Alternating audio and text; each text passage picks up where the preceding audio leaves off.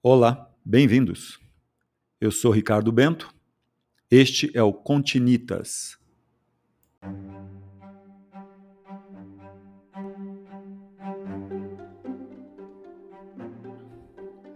Um podcast sobre história, arquitetura e construção, literatura, cultura e suas conexões. Continitas.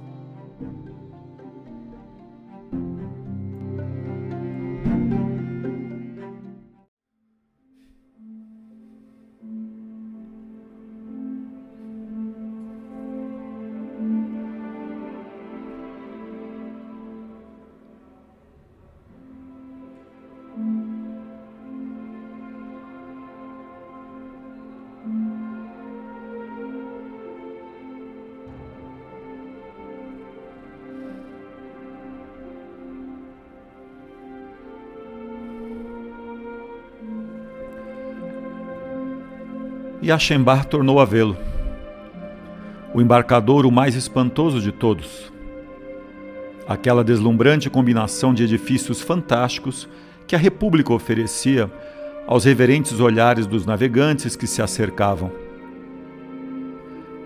A graciosa magnificência do palácio e a ponte dos suspiros. As colunas do leão e do santo à beira da água. O flanco pomposo, saliente do lendário templo a vista sobre a portada e o gigantesco relógio. Ao contemplar tudo isso, Achenbach ponderou que chegar a Veneza por via terrestre na estação ferroviária era como que entrar num castelo pela porta dos fundos.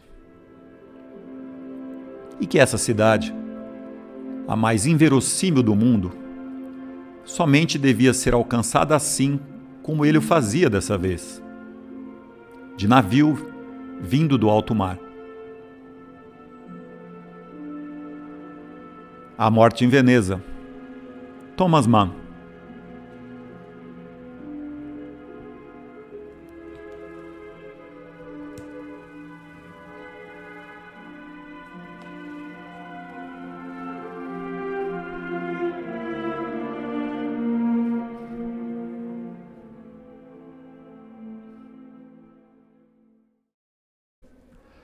A novela A Morte em Veneza, escrita por Thomas Mann, foi publicada em 1913.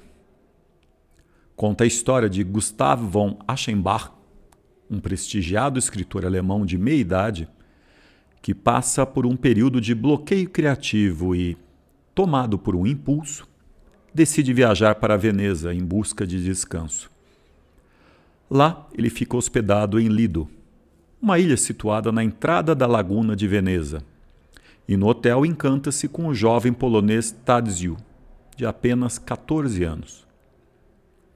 É importante compreender que o livro tem forte conotação filosófica e podemos enxergar a narrativa como um tratado sobre o fazer artístico. Nesse tratado, há um diálogo com o conceito nietzschiano de apolíneo e dionisíaco a tensão entre a razão e o raciocínio lógico, Apolo, e as emoções e instintos, Dionísio.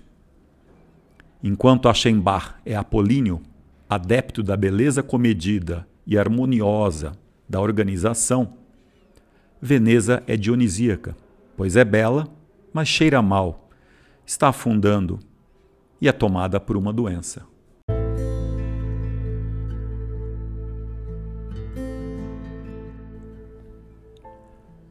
De tardezinha, foi a Veneza, atravessando com o vaporeto a laguna que exalava um cheiro de podridão. Desembarcou em San Marco. Tomou o chá na praça. A seguir, de acordo com seu plano pré-estabelecido, iniciou um passeio pelas ruas. Mas foi justamente essa caminhada o que provocou uma reviravolta completa da sua disposição de alma e de suas decisões. Um mormaço nojento pairava por cima das vielas. O ar estava tão pesado que os olores que se desprendiam das habitações, das lojas e dos restaurantes, vapores de óleo, nuvens de perfume e muitos outros ainda, formavam uma bruma que não se dispersava. A fumaça de cigarros permanecia no lugar e só lentamente se afastava. A multidão de pessoas que se acotovelavam nas ruas estreitas incomodava o transeunte em vez de diverti-lo. Quanto mais andava, mais o atormentava aquele mal-estar pavoroso que o armarinho junto ao siroco às vezes produz, e cuja consequência é ao mesmo tempo emoção e esgotamento. Uma transpiração penosa tomou conta dele. Os olhos recusavam-se a prestar serviços. Angústia oprimia-lhe o peito. A Chembar tinha febre. O sangue lhe latejava na cabeça. Fugindo da aglomeração do bairro comercial, passou por várias pontes até chegar às moradias dos pobres. Ali o importunavam mendigos e o fedor dos canais lhe tirava a vontade de respirar. Numa pracinha sossegada, um desses sítios esquecidos, como que encantados, que às vezes se nos deparam no âmago de Veneza, descansou na beirada de um chafariz. Enquanto enxugava a testa, convenceu-se de que urgia partir.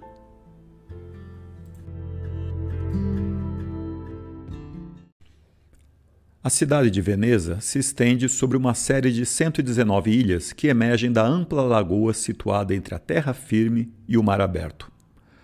Até a sua fundação, era habitada por poucos habitantes ilírios e vênetos, que viviam sobre a água da lagoa em palafitas, sobrevivendo da pesca e da extração de sal. A sua fundação data do ano 421. Os habitantes do Vêneto, expulsos pelos ostrogodos e lombardos, se refugiaram nessas terras pantanosas da desembocadura do rio Pó, formando a cidade de Veneza a sua localização privilegiada concedeu uma grande independência em relação aos possíveis conquistadores. Quando os novos colonos chegaram às ilhas por volta de 402, se depararam com a necessidade de mais espaço e uma base mais sólida para viver. Eles tinham que encontrar formas de fortalecer as ilhas, drená-las, ampliá-las e proteger o frágil ambiente. Então, cavaram centenas de canais e escoraram as margens com estacas de madeira. Também usaram estacas de madeira similares como fundações para seus edifícios. Os colonos cravaram milhares na lama, tão próximas umas das outras, quase se tocando. Depois, cortaram os topos e criaram plataformas sólidas para as fundações de suas casas. A madeira não apodreceu porque estava permanentemente debaixo d'água. É difícil acreditar, mas há muitos edifícios em Veneza hoje que ainda estão sobre a madeira de mil anos. No século VI, o grande general da época de Justiniano, Belisário, conquistou Veneza.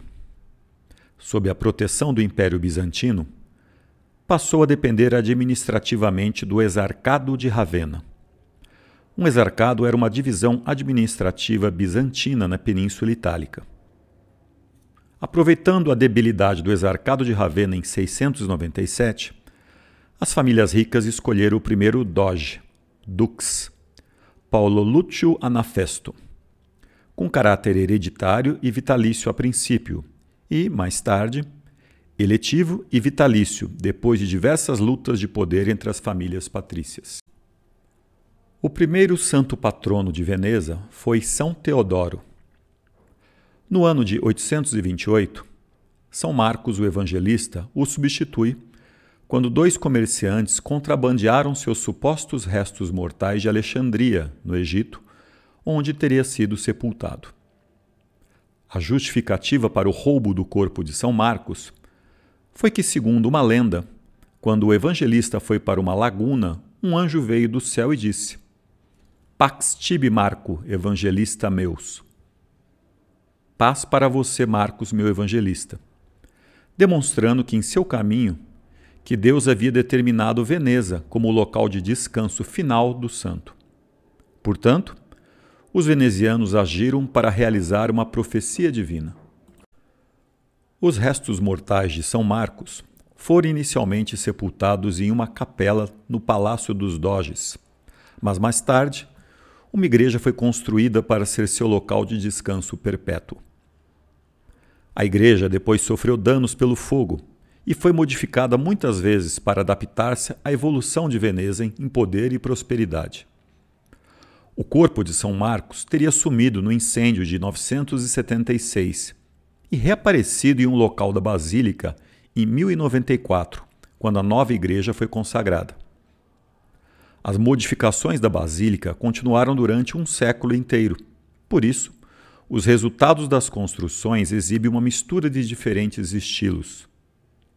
A Basílica de São Marcos é também conhecida como Paladoro, uma das mais ricas e mais preciosas exibições de altar do mundo. Ele é recoberto com mais de 3 mil pedras preciosas e ícones esmaltados embutidos em ouro. A fachada principal, terminada originalmente em tijolos aparentes, foi subsequentemente decorada com mármore e colunas trazidas de Constantinopla, quando a cidade foi conquistada por forças venezianas em 1204 durante a Quarta Cruzada. Na fachada se encontra a fantástica escultura chamada de Quadriga Triunfal ou Cavalos de São Marcos ou ainda os Cavalos de Bronze de Constantino.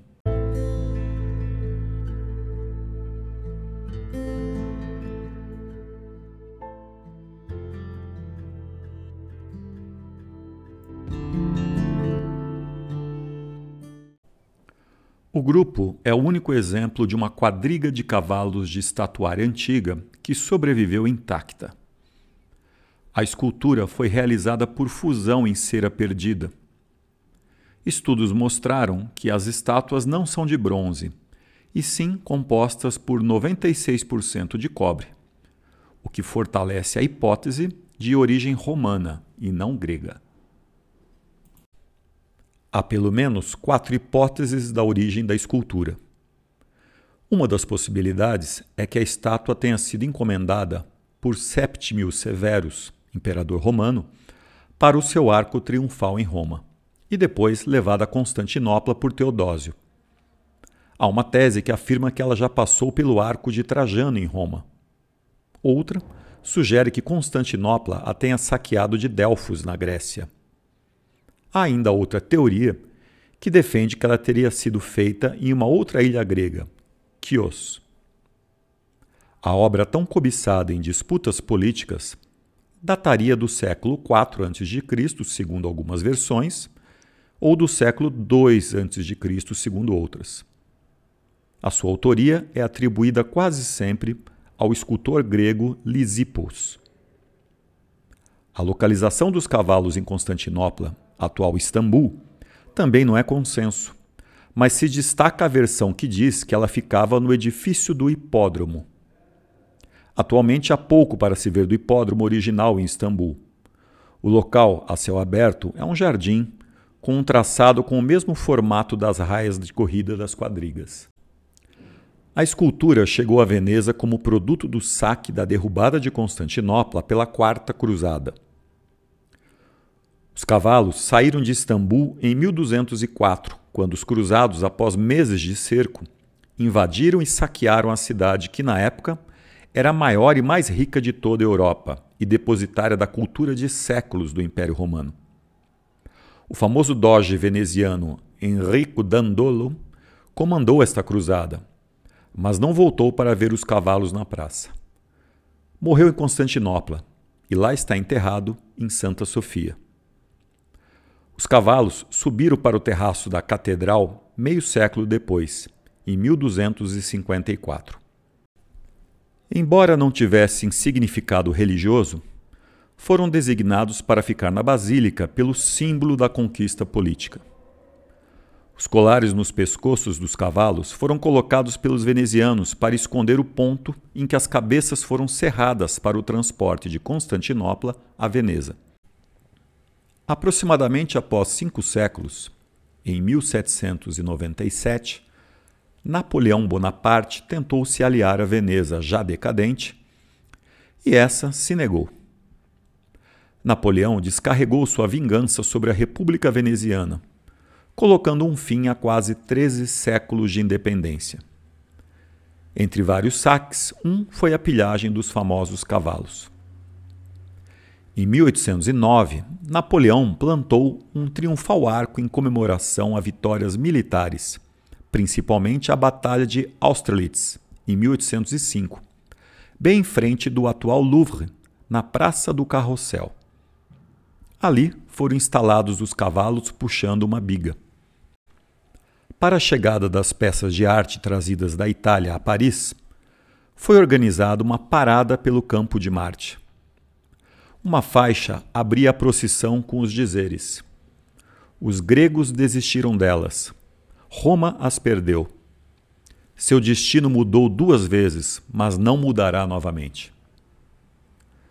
A escultura ficou em Paris até 1815, quando o imperador francês foi derrotado. Atualmente, o Arco do Carrossel ostenta em seu topo uma escultura que é uma cópia da quadriga. Com a queda de Napoleão, os austríacos mandaram devolver os cavalos a Veneza. Após a volta de Paris, os cavalos ainda fizeram outra viagem. Foi durante a Primeira Guerra Mundial. Para protegê-la dos bombardeios, os italianos a levaram para Roma. De lá, voltaram para o terraço da Basílica e se moveram bem pouco desde então. Os cavalos que nós vemos atualmente do lado de fora são réplicas. Desde os anos 80, eles estão no mesmo andar, mas no interior da basílica, após meticulosa restauração.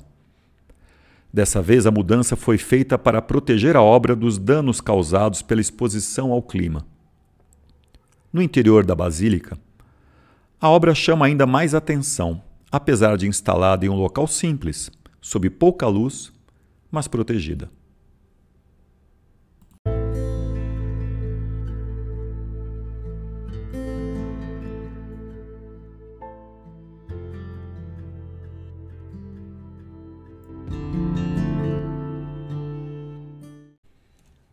Foi na época da República que a Praça de São Marcos foi construída quando, no século XII, resolveu-se aterrar um rio que corria por ali e fazer uma grande praça.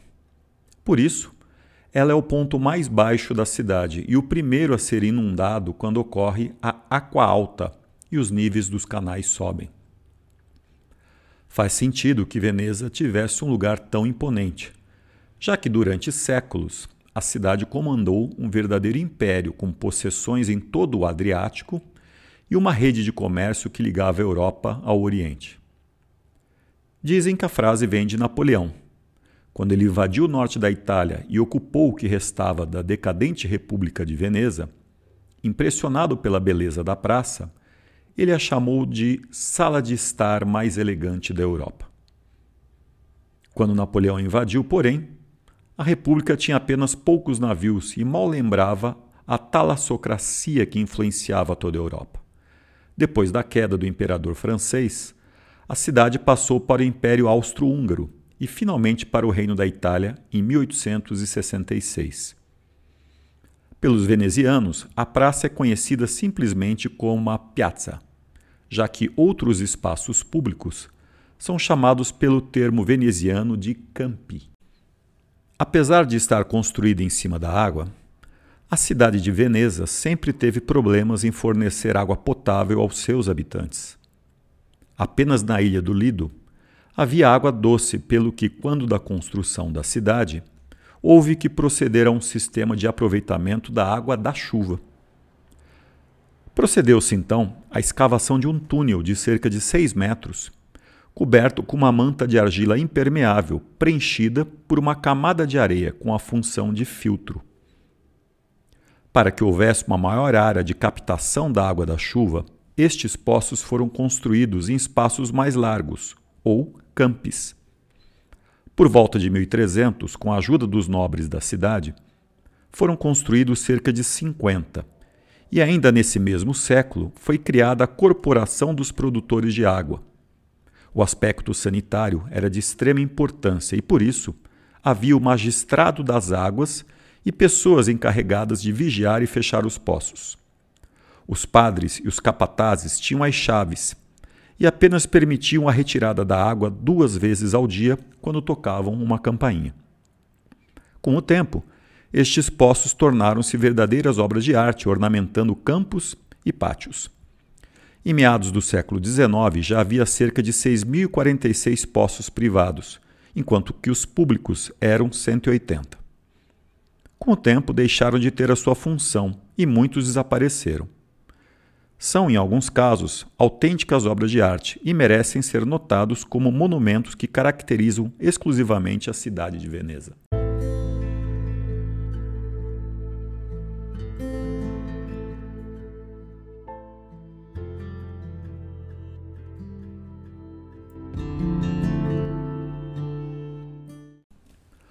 Palácio dos Doges era a residência do Doge, autoridade suprema na República de Veneza por mais de mil anos. Durante a época, ele era eleito pelo Senado, 120 aristocratas também eleitos por outros nobres. Diz uma brincadeira que a eleição era feita decidindo quem era o velho mais maldoso da cidade. Outros dez nobres eram eleitos para servir de conselho, controlando a administração. O palácio tomou a forma atual no século XIII, mas é ainda mais antigo. Hoje, ele é um museu que tem obras de arte e conta um pouco sobre a história de Veneza. Do lado do palácio fica a famosa Ponte dos Suspiros, um dos lugares mais famosos da cidade. Ela conecta o palácio com a prisão nova, e por isso surgiu o mito de que tem esse nome porque da ponte os condenados viam Veneza pela última vez. Hoje em dia, a cidade vive do turismo e do seu papel de centro cultural, pela atividade da Bienal de Arte e de Arquitetura, do Festival de Cinema e de universidades importantes, como a Ca' Foscari. No entanto, sobrevive em defesa à migração dos seus habitantes, provocada principalmente pelo impacto negativo do turismo de massas e pelas dificuldades práticas da vida em uma ilha.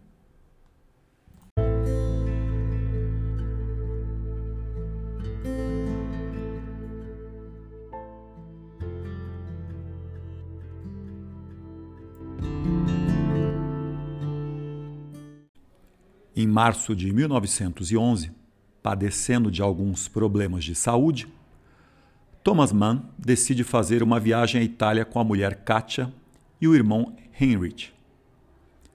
Se hospedam no Lido, perto de Veneza. E é já nesse espaço que, de acordo com as suas palavras, uma série de circunstâncias curiosas e impressões aliadas à busca subconsciente de algo novo que originasse uma ideia produtiva conduziram ao desenvolvimento da história de A Morte em Veneza. Ao que consta, cada pormenor do livro traduziu fatos reais desde os encontros no barco até os rumores do cólera. E a própria Katia Mann indica que o marido se sentira intrigado durante a estada em Veneza por um rapaz polaco de cerca de 10 anos de idade. No livro, o autor cita quase textualmente o diálogo de Platão e Fedro sobre a contemplação da beleza.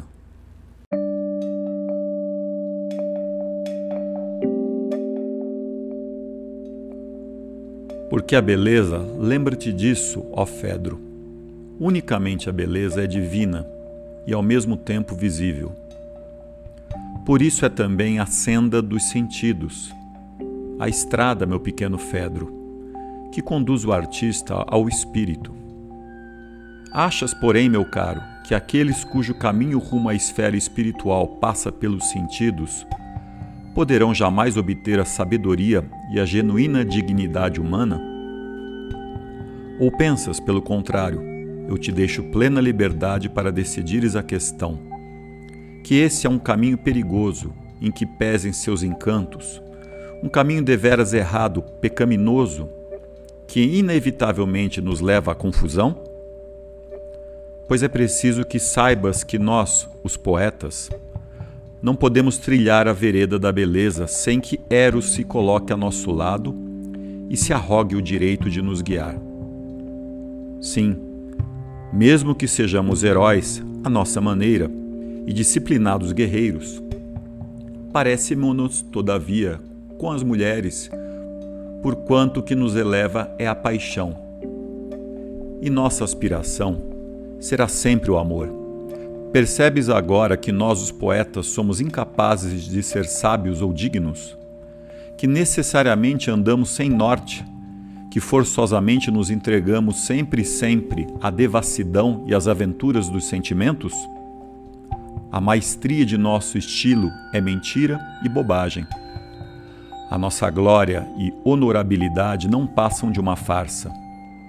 A confiança que as massas depositam em nós é sumamente ridícula. E a educação do povo ou da juventude à base da arte é um empreendimento arriscado que mereceria ser proibido. Pois, como pode ter aptidão para educador quem tiver por índole uma propensão natural, incorrigível para o abismo? Bem gostaríamos de renegá-lo e de obter a respeitabilidade, mas por mais que nos esforcemos, ele nos atrai. Assim, abdicamos, por exemplo, do conhecimento dissolvente, já que o conhecimento, ó Fedro, não possui nem respeitabilidade nem rigor. Ele sabe, compreende, perdoa, sem posição firme nem forma, simpatiza com o abismo é o próprio abismo. Rejeitemo-lo, portanto, resolutamente. E daqui em diante, todos os nossos anseios se devotarão exclusivamente à beleza, quer dizer, à simplicidade, à grandeza, ao novo rigor, à segunda ingenuidade, à forma. Mas, meu Fedro, a forma e a ingenuidade levam à embriaguez e à volúpia talvez instiguem o homem nobre a horrorosos excessos passionais que sua própria austeridade decorosa considera infames. Também elas nos conduzem ao abismo, sempre ao abismo. A nós, os poetas, digo, conduzem ali uma vez que não logramos elevar-nos, senão apenas vaguear. E agora me vou embora, Fedro. Fica tu aqui, e somente quando já não me enxergares, vai-te por tua vez.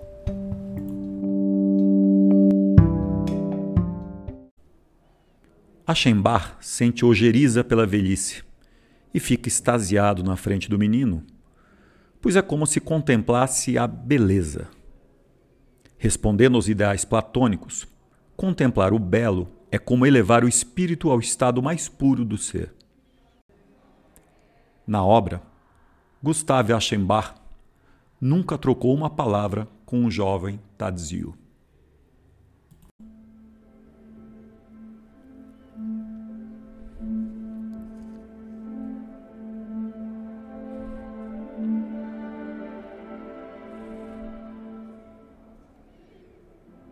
Não há nada mais estranho e melindroso do que a relação entre pessoas que só se conhecem de vista, que se encontram e se observam diariamente ou mesmo a toda hora, sem um cumprimento, sem uma palavra, forçadas a manter uma aparente indiferença de desconhecidos, por uma imposição de costumes ou por capricho pessoal.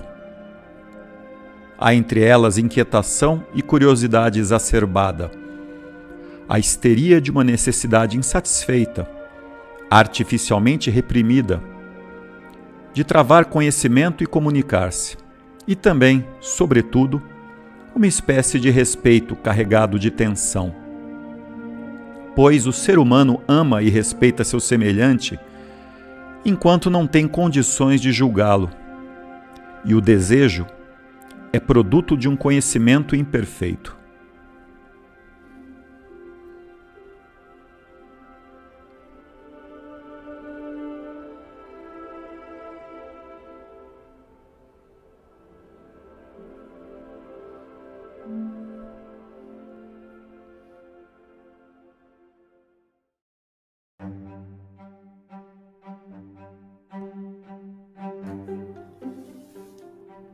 Este foi Continitas.